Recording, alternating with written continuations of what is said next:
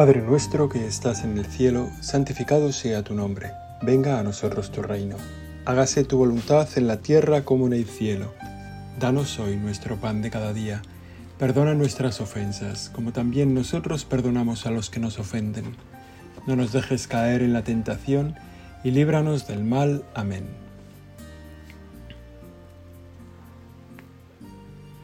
Hay un tiempo, dice la Sagrada Escritura, para todo en esta vida. Y hay un tiempo para contemplar pues todas las circunstancias que se nos van a ir dando en esta vida, ¿no? Y de algún modo prepararlas delante de ti, Señor, darnos cuenta de lo que nos va a pasar o darnos cuenta de las necesidades que tenemos y ponerlas en tus manos para que nos enseñes a vivirlas y nos enseñes a anticiparlas y pues y nos enseñes también a aprovecharlas, Señor. Pero solo hay una que de la que tengamos absoluta seguridad que vamos a vivir solo hay una de la que tenemos total seguridad que un día pues, pues nos la vamos a encontrar y por eso vale la pena estar preparados. Aunque nunca sea ni un tiempo ni un día bueno para que eso nos ocurra y seguramente tampoco será ningún día bueno para meditar sobre eso, pero dado que es lo único que nos va a pasar, con seguridad vale la pena meditar un poco sobre la muerte, sobre el final de nuestra propia vida aquí en la tierra. Que lo vivimos con una cierta paz, Señor, por esa esperanza que has hecho brotar en nuestro corazón de que esto no se acaba, de que la muerte es solo un paso a la vida, de que en realidad nosotros cada día estamos más cerca del comienzo, porque la muerte indica el comienzo de la vida, el comienzo de la vida verdadera. Por eso esta meditación sobre la muerte no es para dejarnos angustiados o no es para sino para que nos encuentre preparados. Es una pena, todos, seguramente todos los que estáis oyendo esta meditación, sea cuando sea cuando la viváis, todos vosotros vais a cenar esta noche. Todos vosotros, ¿no? Casi seguro, es un 99,99% de la seguridad que tenemos. Sin embargo, siendo muy alto la seguridad que tenemos de que vamos a cenar esta noche, seguramente es más probable estadísticamente más probable que nos vamos a morir. O sea que algún día pues va a llegar nuestra muerte. Y por eso vale la pena pues eso, tenerlo pensado, ¿no? Tener pensado qué es lo que acontece en nuestra muerte y cómo la podemos preparar. Esta meditación nos puede ayudar pues a bastantes cosas.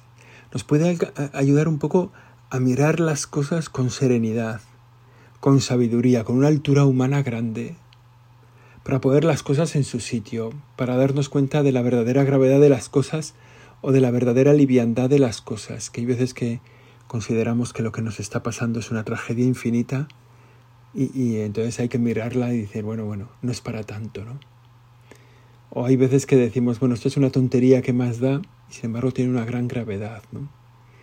De algún modo, Contemplar la muerte o mirar las cosas desde la muerte nos da, da el verdadero peso a las cosas.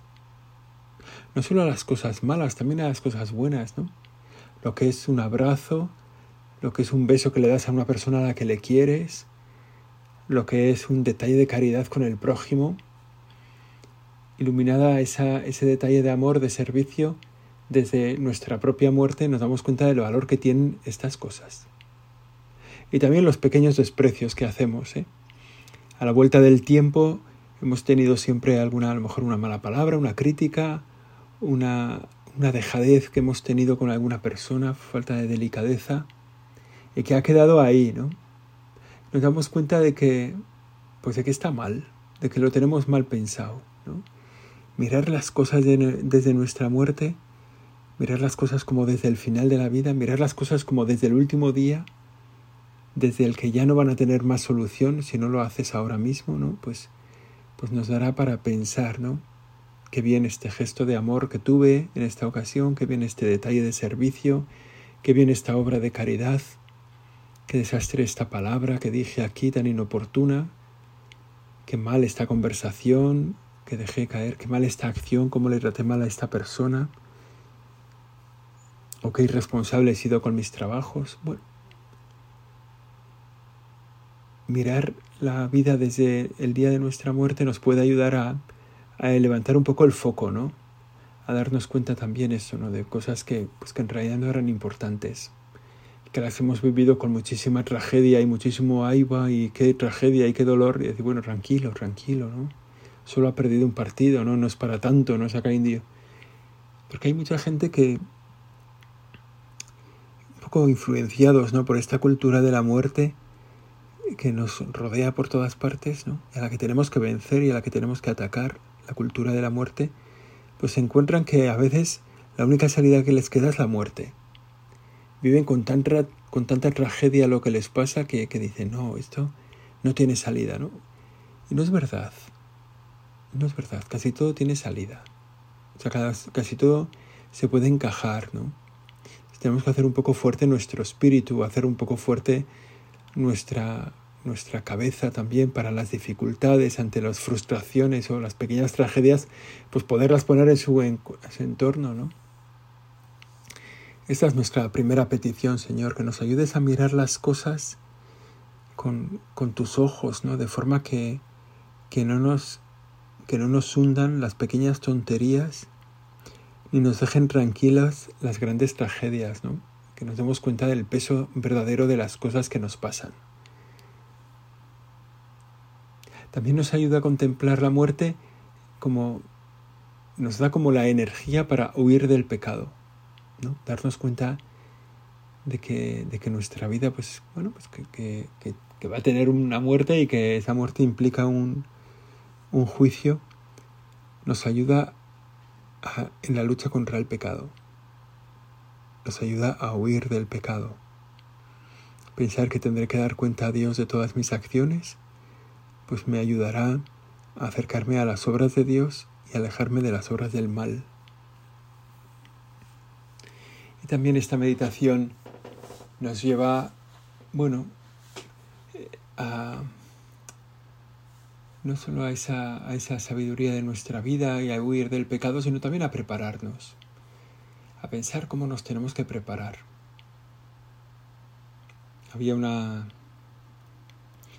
había una costumbre en nuestro pueblo, en nuestra gente, que todavía hoy mucha gente conserva, de pedir a San José una buena muerte.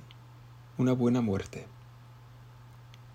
Ahora que fácilmente te aplican la eutanasia, o que fácilmente tú pides una buena muerte, una eutanasia, ¿qué es una buena muerte? Bueno, pues seguramente una buena muerte, que es lo que le pedimos al Señor, es que en ese momento así como final de nuestra vida estemos rodeados por los que nos quieren, tengamos la alegría de la presencia de los que nosotros queremos y también tengamos la ayuda espiritual ¿no? de un sacerdote que nos ayude a dar ese paso con la paz de nuestro corazón, con la paz de nuestro espíritu, también con la paz de la gente que nos rodea en ese momento.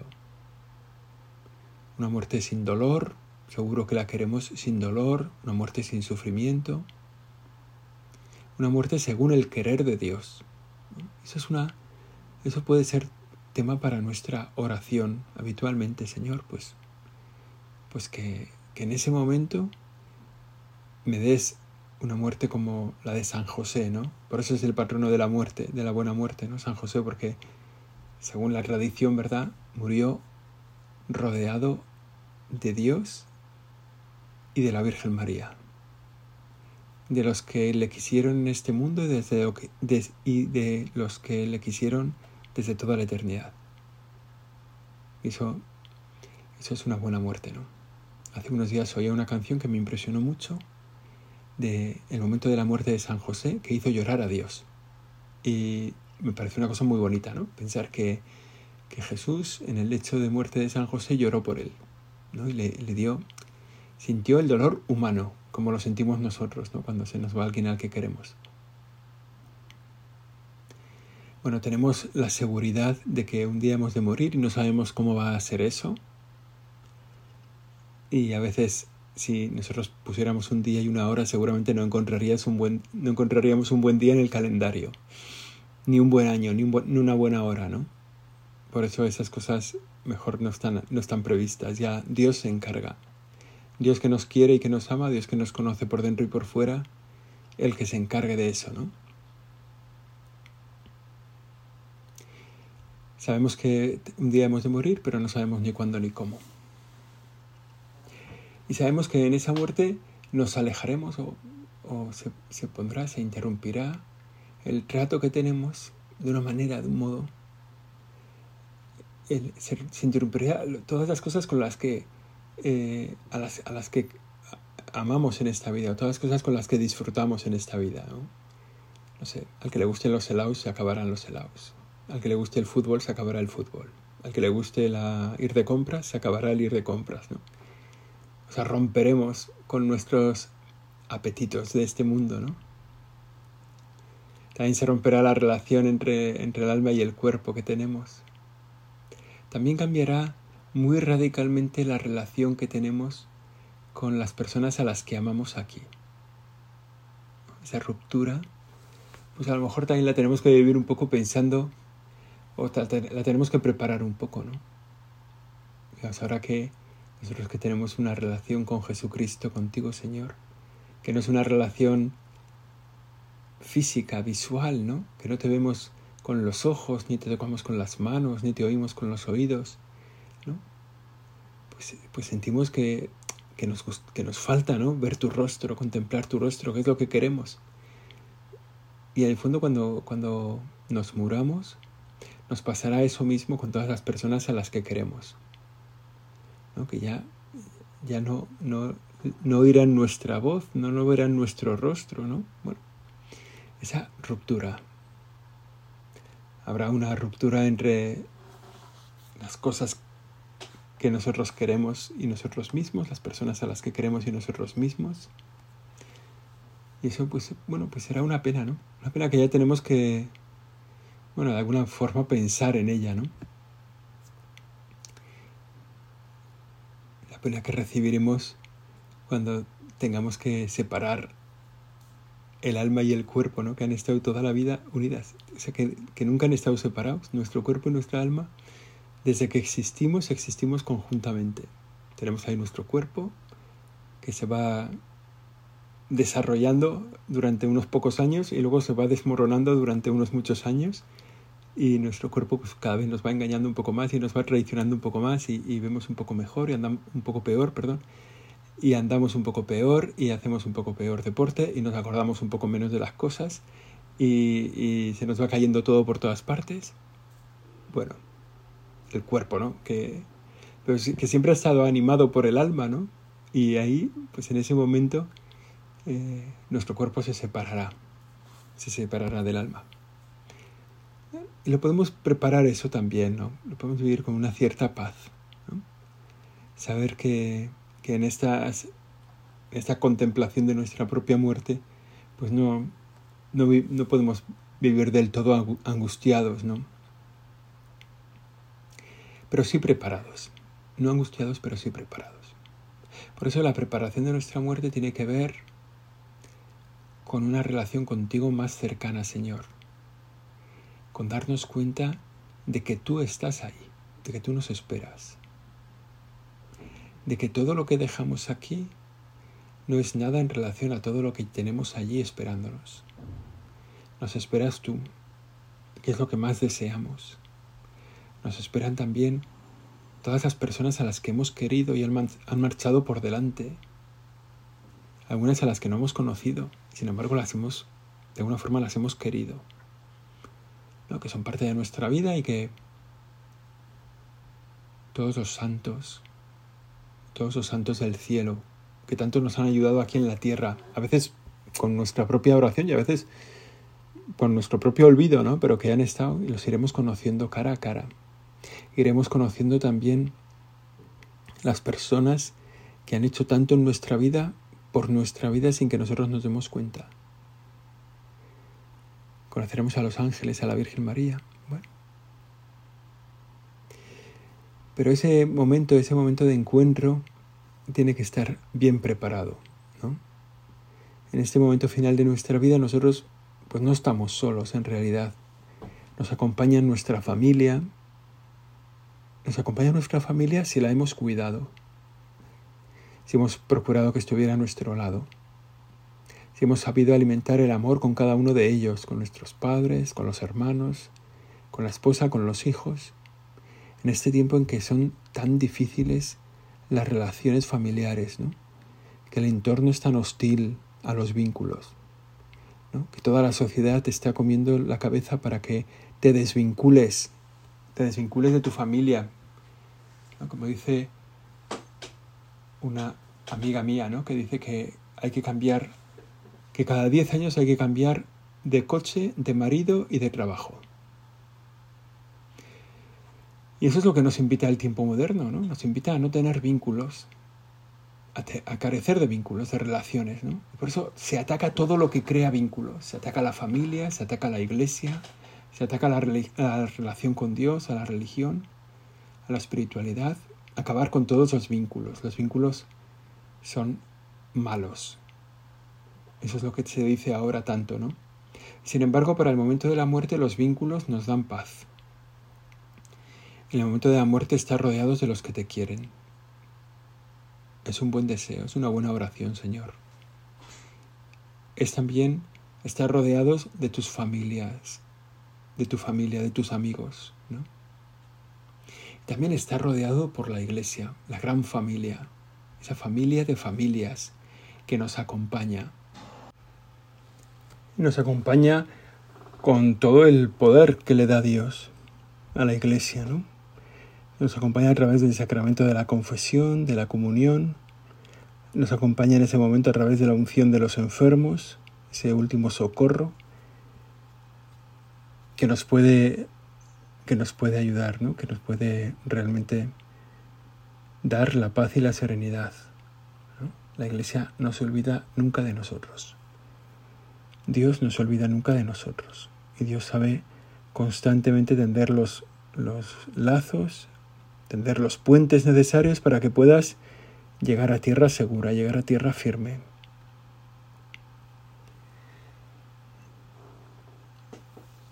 El sacramento de la confesión siempre disponible para perdonar nuestros pecados, el de la comunión. Y esa unción que ya sale en el Evangelio, ¿no? que, que recomienda el apóstol Santiago cuando uno está enfermo, que llame a uno de los presbíteros y que le unjan esa unción de los enfermos que perdona los pecados, que perdona los pecados, que perdona también las penas debidas al pecado, ¿no? De algún modo deja nuestra alma limpia, ¿no? Y que a veces también es un poco pena cuando se espera que el enfermo no sea consciente, que no se asuste, que no le dé miedo, que no se, que no se ponga, bueno, es lo que, lo que pasa a veces, ¿no? Que vas a ver a un enfermo y la familia te dice, no le diga nada, pero está muy mal, se está muriendo. Entonces cuando se ponga un poquito más así, le daremos la unción. Un poquito más así es cuando nos entere. Y luego vas a ver al enfermo, vas a ver al enfermo y el enfermo te dice, mira, no les digas nada, pero me estoy muriendo. Yo estoy muy mal. Pero no les digas nada para que no se asusten, ¿no? Y así unos y otros viven alejados de la verdad y, de algún modo viven en soledad lo que podían vivir en compañía. Viven el dolor de la tristeza de la muerte de un amigo, de un, de un ser querido, un familiar, mientras el enfermo también, por no agobiar y por no asustar, vive los últimos momentos de su vida solo para, para no agobiarles, ¿no? sin decirles, sin que nadie se entere. Bueno, no estamos solos. En ese momento no estaremos solos. Si en nuestra vida hemos preparado esas relaciones personales, no estaremos solos. Si tenemos buena relación con nuestra familia, ellos estarán allí. Si tenemos buena relación con nuestros amigos, ellos estarán allá. Me acuerdo siempre, me impresionó mucho, yo creo que lo he contado alguna vez, ¿no? Un, una persona que murió y, y que era consciente de que iba a morir y sus amigos fueron cuadrando todo para que estuviera bien cuidado también desde el punto de vista espiritual. Eran un grupo grande de amigos, ¿no? Y entonces unos, pues, pues que tenían más cerca las cosas de Dios y tal, pues se preocuparon de que el cura le atendiera. Otros que eran más así se preocuparon de que tuviera un buen lugar de, de descanso, de, de un hospital bueno, donde tal. otros se preocuparon de pasar las noches con él, otros se preocuparon. Entonces este hombre tenía tantos buenos amigos que al final, pues, pues su enfermedad y su muerte, pues fue una, pues, pues una pequeña maravilla, ¿no? Donde nunca estuvo solo, donde estuvieron todos con él, haciendo lo que él les pedía en cada momento. Bueno, pues nosotros así, así le pedimos al Señor que sea nuestra, el final de nuestra vida aquí en la tierra, ¿no? Que estemos con ellos, con nuestros amigos, con nuestra familia, pero eso se lo pedimos al Señor, pero lo tenemos que realizar ahora.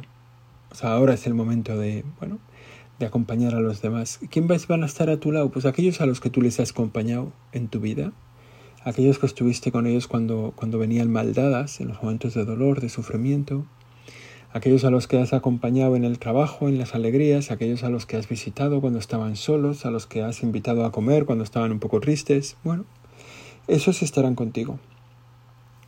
Y lo mismo tu familia, ¿no? En tu familia, pues aquellos a los que hayas cuidado, ¿no? Y la iglesia con sus sacramentos.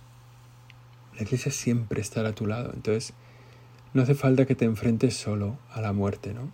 Pide, pide la ayuda de la iglesia. ¿Y qué tenemos al otro lado? ¿no? ¿Qué, ¿Qué habrá al otro lado? Bueno, en primer lugar estará Dios que te ama, ¿no? Dios que te ama, Dios que te llama y Dios que te espera. Dios que te llama porque el final de nuestra vida, igual que fue el comienzo de nuestra vida, está en su mano. Cuando el hombre quiere manejar el comienzo de la vida o manipularlo, o manipular el final de la vida está ocupando el lugar de Dios y se está equivocando. El comienzo de la vida y el final de la vida no está en tus manos, está en manos de Dios. Es Él el que te llama y por eso puedes tener la seguridad y la tranquilidad de que estás en tu momento, de que es tu momento. No, estás anticipando nada que Dios no quiera, ¿no? no estás recortando nada de tu vida, no estás... No, es Dios el que te llama. Y es el que te llama, es el que te ama. Y eso da mucha tranquilidad, ¿no? Saber que tenemos un Dios que es infinita, o sea, que es amor infinito por nosotros. Y que lo que nos espera es la vida, ¿no? La vida junto a Él. Entonces, bueno, podemos acudir a la muerte, no, no sin pena, ¿no? Porque, como he dicho antes, pues, pues se quedan aquí muchas cosas a las que queremos muchas cosas que nos gustan, ¿no? muchas cosas que nos, han, que nos han entretenido, que nos han divertido, que nos han dado una vida feliz, pero se quedan aquí. Entonces, bueno, no, no digo que haya cosas que no nos duelan, pero al mismo tiempo, no me acuerdo cuál es el santo este que decía que ya estaba preparado para morir, pero que si tú, Señor, querías que se quedara un poco más cuidando de los suyos, había fundado una congregación, pues, pues que en fin, que él se quedaba, vaya, pero que a él lo que le apetecía era la vida, la vida eterna, ¿no? Bueno, pues, pues para nosotros es un poco así, ojalá sea un poco así. Y si hemos vivido de cara a ti, Señor, y hemos vivido cumpliendo lo que tú nos has pedido, pues, pues entonces ahí está el cielo, ¿no? Lo que decíamos antes. Todos los santos esperándonos. Todos nuestros familiares esperándonos. Los bisabuelos que seguramente no hemos conocido, los tatarabuelos. Tanta gente que que gracias a ellos nosotros hemos existido, ¿no? Claro, no sé, ninguno hemos conocido a nuestros tatarabuelos, ¿no? Pero si hubieran fallado, nosotros no estaríamos aquí. O sea que en el cielo tendremos una larga lista de agradecimientos a personas que fueron fieles y, a los que les debemos la vida. Y luego muchos otros que, bueno, pues que, que evidentemente en la medida en que es larga nuestra vida nos van dejando. Se van quitando de nuestro lado, se van yendo al cielo y que a lo mejor nos hemos quedado con cosas que para decirles, ¿no? Y bueno, pues ahí estarán también ellos, ¿no? Estará la Trinidad Todopoderosa. Dios que te ama, Dios que te salva. Dios que te ha creado con su infinito amor, quiere llenar tu corazón de amor y va a pegarse, va a estar toda la eternidad ampliando tu corazón para que puedas amar más y llenando tu corazón ampliado de más amor. De algún modo podemos mirar con ese momento final de nuestra vida con un poco de esperanza. Decir, bueno, Señor, cuando sea, ¿no? No sabemos cuándo va a ser. Y ha dicho que seguramente hoy no. Pero vaya, seguramente, ¿eh? tampoco al 100% no.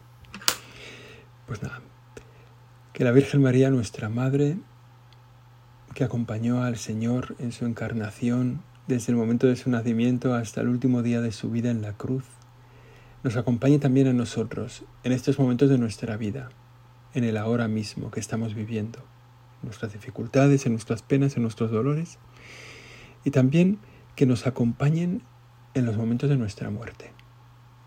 Lo decimos muchísimas veces, lo vamos a decir también ahora al final de esta, de esta oración.